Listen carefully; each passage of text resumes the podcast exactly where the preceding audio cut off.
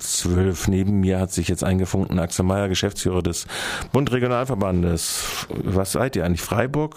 Regionalverband Südlicher Oberrhein. Südlicher Oberrhein. Südlicher? Oberrhein. Aber nicht Hochrhein. Und wir reden, unser Thema, Gesprächsthema ist in deiner Eigenschaft als Vizepräsident der TRAS äh, die äh, Situation des AKW Leibstadt. Neueste Meldung ist, das AKW Leibstadt hat im Jahre 2014 ein Defizit von 75,6 Millionen Schweizer Franken. Das ist jetzt im Moment, glaube ich, eins zu eins zu werden. Ja. Äh, kann man also auch als Euro ausgeben. Eingefahren. Ja, was ist da los, Axel? Äh, normalerweise sagt man doch, die AKWs sind abgeschrieben. Da wird doch die reinste Gelddruckmaschine am Laufen sein. Ja, wir oh. wundern uns auch. Das heißt, wir haben gestern eine Pressemitteilung gemacht, mal wieder zum Thema Atomkraft als BUND. Und üblicherweise seit Jahrzehnten meckern wir ja wegen der Sicherheit. Und wenn wir da an Leibstadt denken, dann denken wir an das neueste Schweizer, als der neuesten Schweizer Atomkraftwerke direkt am Rhein, großer Kühlturm mit einer uralt Technik, das heißt also keine Druckwasserreaktoren, sondern Siedewasserreaktoren.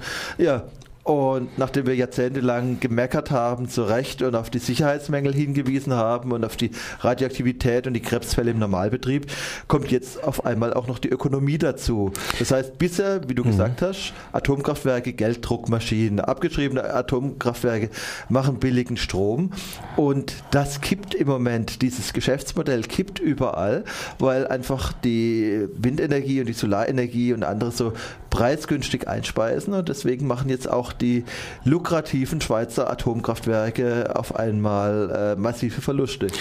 Die Atomkraftwerke gelten ja als sogenannte Grundlastkraftwerke. Wenn sie dann wegfallen, äh, fehlt die Grundlast in Anführungszeichen. Ähm, die laufen, sollen eigentlich rund um die Uhr laufen. Jetzt reden wir über diesen Siedewasserreaktor. Ist das jetzt nur eine bilanztechnische Maßnahme? Wir haben einen Streit gehabt. Äh, die Anti-AKW-Bewegung der Schweiz hat dieses Thema Thema der mangelnden Rückstellung für Atommüll ja schon lange äh, moniert, dass sie nicht in den Bilanzen ausgewiesen sei, beziehungsweise in den Bilanzen nur halb ausgewiesen seien. Über Haftungsfragen reden wir ja sowieso nicht, die sind ja oft genug gesetzlich ausgeschrieben. Ist es einfach ein Buchungstrick, der jetzt ein Defizit macht? Oder was haben eure Schweizer Kollegen in der TRAS rausgefunden? Nee, das liegt einfach daran, dass einfach die Einspei dass einfach im Moment so ungeheuer viel billiger Strom auf den Markt Markt kommt, an den Strommärkten gehandelt wird. Was uns dann natürlich ärgert, ist, dass das bei den Verbraucherinnen und Verbrauchern nicht ankommt. Das heißt, überall erfahren wir ja, äh, die Energiewende in Deutschland macht den Strom so teuer, diese Angstkampagnen, die von allen möglichen äh, interessierten Kreisen geschürt werden. Und in Realität ist der Strom auf dem Markt zwischenzeitlich so günstig, dass er einfach der Atomstrom aus neueren Atomkraftwerken zwischenzeitlich teurer ist. Das sehen wir da im Moment gerade. Im Moment brechen ja die unterschiedlichsten Modelle zusammen. Also ich denke an das Thema Speicher. Die Schweiz hatte ja jahrzehntelang ein sehr lukratives Modell. Das heißt, die haben jahrzehntelang haben die billigen Strom gekauft, nachts aus Atomkraftwerken, aus Kohlekraftwerken, haben ihre Pumpspeicherbecken damit gefüllt und in der Mittagszeit so zwischen elf und zwei haben sie den eingespeist und haben da ein Schweinegeld dafür bekommen. Auch dieses Modell ist die letzten Jahre zusammengebrochen, hat einfach damit zu tun, dass der in Anführungszeichen teure äh, Solarstrom äh, im Moment Strompreis senkend wirkt. Das heißt, zwischen elf und drei äh, bringen scheint die Sonne scheint, scheint die Sonne in Österreich und Deutschland und dann speisen wir im Prinzip äh, ja. ein und, und deswegen ist auch dieses Geschäftsmodell zusammengebrochen. Und jetzt natürlich unsere Schizophrenie. Wir freuen uns, dass Atomkraftwerke sich auch ökonomisch nicht mehr lohnen, weil wenn irgendwas in der Schweiz verstanden wird, in der reichen Schweiz, dann natürlich das Argument mit der Kohle, also dass, dass einfach die Dinger keinen kein Gewinn mehr bringen. Wir freuen uns, dass sie keinen Gewinn mehr bringen, diese äh, Radioaktivität Radioaktivitätsschleudern. Und auf der anderen Seite sehen wir natürlich, wenn die keinen Gewinn mehr machen, äh, dann kommt die Entsorgung, dann kommen diese ganzen Folgekosten, Abrisskosten möglicherweise auf die Verbraucherinnen und Verbraucher zu weil dann die Rücklagen nicht reichen. Ja, das ist nämlich ein ganz interessantes Phänomen. Auf der anderen Seite müssten wir ja dann sagen, wenn wir nochmal an unsere Perlenkette hier denken, äh, gehen wir einfach an das uns näher liegende äh, Fessenheim hinein. Da war ja jetzt lange die Forderung der Nachrüstung. Es ist ja in Anführungszeichen nachgerüstet worden. Über die Qualität dieser Nachrüstung kann man sich streiten. Äh, jetzt müsste, äh, wie sieht's denn da? Äh, Gibt es da auch Daten? Tauscht man sich in Tras darüber auch aus? Man tauscht sich darüber wir aus. Und da ist natürlich so, dass man auf der einen Seite sagt, wenn diese Dinger laufen und wir kriegen sie nicht abgestellt, dann müssen sie so sicher als möglich sein.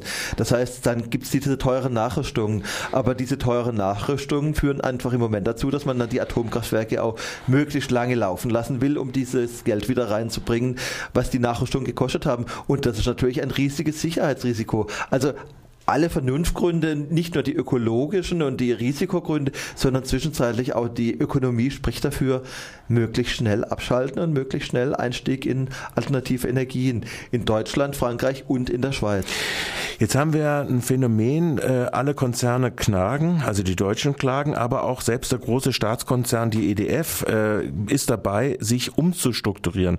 Das heißt, offensichtlich sind sie alle dabei, haben keine Vorsorge getroffen für die Abriss Entsorgungskosten und versuchen jetzt praktisch diesen potenziell in der Zukunft anfallenden äh, Aufwand äh, in äh, bad äh, nicht bad banks sondern äh, schlechte Gesellschaften abzuspalten. Ja. Also auch die und, EDF zum Beispiel habe ich äh, gelesen. Jüngst. Und da hat die EDF hat ein viel größeres Problem als wir Deutschen und zwar äh, haben die ja im Prinzip innerhalb von zehn Jahren alle ihre äh, weit über 50 Atomkraftwerke gebaut. Das heißt, das Problem der EDF ist einfach ein gigantisches gigantisches volkswirtschaftliches. Äh, die Atomkraftwerke werden gleichzeitig alt und die müssen irgendwann gleichzeitig abgeschaltet werden. Und die haben Kohlerücklagen äh, gebildet für zwei, drei Atomkraftwerke, um die abzuschalten. Deswegen müssen sie auch mal Fessenheim angehen, um einfach mal zu sehen, wie, wie kommt es in ein paar Jahren, sind die gezwungen, alle Atomkraftwerke fast zeitgleich abzuschalten. Und dann wird es gigantische Strompreissteigerungen geben und dann steht Frankreich vor einem existenzbedrohenden ökonomischen Problem. Also nicht nur der Atomunfall ist das existenzbedrohende ökonomische Problem, sondern auch die Abschaltung aller Atomkraftwerke gleichzeitig. Das da kommt, kann man natürlich mit Verlängerungen machen. Also. Das kommt auf die Franzosen zu und äh, da, das wird massive, massive wirtschaftliche Probleme in der Zukunft geben. Und deswegen ist es einfach wichtig, möglichst schnell abzuschalten und da wird sich Fessenheim anbieten.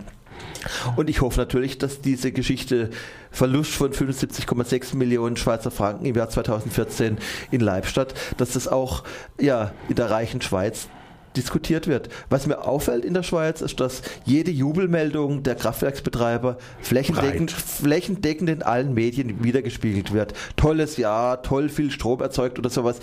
Lese ich in, im Internet, kann ich das in 100, äh, in 100 Schweizer Zeitungen nachlesen.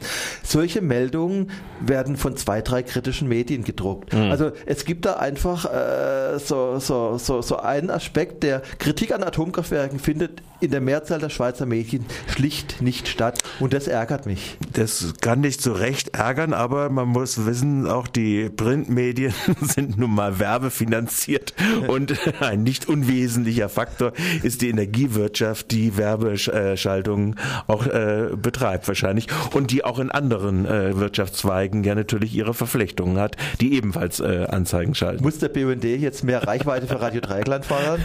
Zum Beispiel oder andere freie Radios, gibt es ja auch teilweise in der, in der Schweiz, äh, äh, die äh, sicherlich da auch eine bessere Rolle spielen könnten, wobei wir natürlich flüchtige Medien sind. Okay. Und es ist ja leider so, dass immer noch das gesehene oder das verschriftete Wort äh, mehr gilt als äh, das flüchtig gesprochene Wort.